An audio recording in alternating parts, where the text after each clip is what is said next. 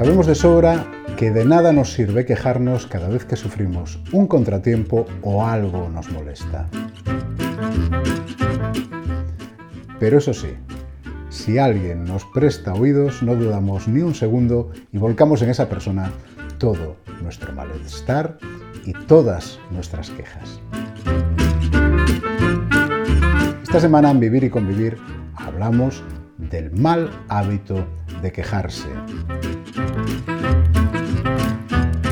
¿Por qué consideramos que es un mal hábito? ¿Cómo repercute directamente en las personas el estar quejándose de forma continua? ¿Hay algo que podamos eh, hacer para evitar caer en él? Y también hablamos de por qué caemos en ese hábito.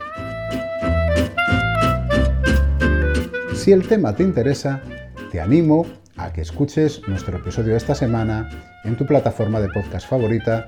Te dejamos el enlace en nuestra bio y te animamos también a que te sumes a la conversación aportando tus experiencias, tus comentarios, sugerencias, dudas, consultas, lo que tú quieras. Será un placer contar contigo.